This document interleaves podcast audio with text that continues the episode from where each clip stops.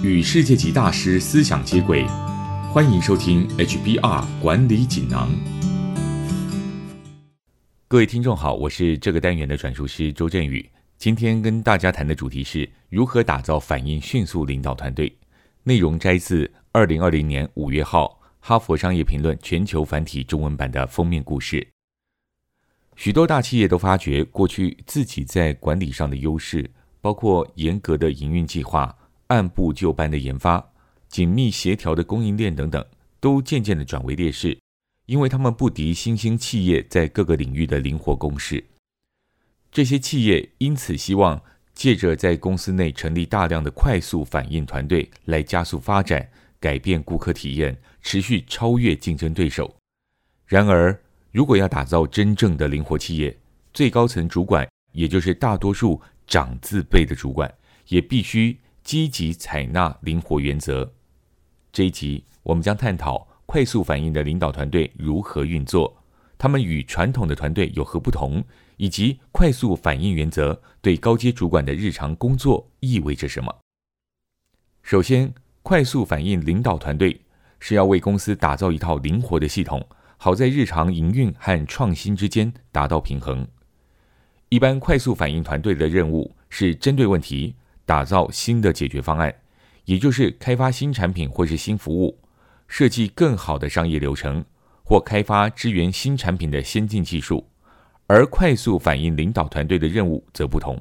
它是要打造以及运作一套更敏捷的系统，也就是企业的运作更迅速。打造灵活企业，必须在营运标准化以及追求创新之间找到最适当的平衡。举例来说，如果是经营餐厅，就该确保食物和服务始终维持高品质，内部装潢总是干净而吸引人。与此同时，你也必须创新，例如增添新菜色、新的作业流程，或是创造新特色，例如顾客个人化方案。如果你不重视营运，品质会下滑，成本会提高，这对顾客和你的业务都不利。如果你不重视创新，你的餐厅会一成不变，显得乏味，无法因应多变的环境和客人喜好。快速反应流程迫使领导人走出原本壁垒分明的部门，以跨组的方式合作，并在必要时快速应对，重新平衡以及重组其中的成员。久而久之。就能为灵活企业打造一个营运系统。第二，团队的成员必须包括执行长、财务长、人资长、业务以及行销等各部门的最高主管。快速反应领导团队通常包括公司高阶主管委员会的部分成员或全部成员，至少它必须包含执行长以及财务、人力资源、技术、营运和行销的最高负责主管。这些人对营运系统的各项要素至关重要。高阶主管必须同时扮演多重角色，他们必须建立以及管理整个营运系统，诊断哪些因素必须改善，并厘清该于何时以及如何让每个因素达到最适当的平衡。他们一方面要在领导团队中提供专业知识，与此同时，他们也必须持续监督各个事业单位与各自的部门。并确保营运可靠而且有效率的进行，因此他们必须身兼导师、教练和决策者等不同角色。第三，领导人必须建立快速反应的企业文化。想建立灵活的企业文化，首先领导人要展现谦虚，让团队成员更自信、更加速学习。谦虚的人可以包容各种不同声音。他们会建立有效的反应管道和回馈机制，以确保计划持续在正轨上运作。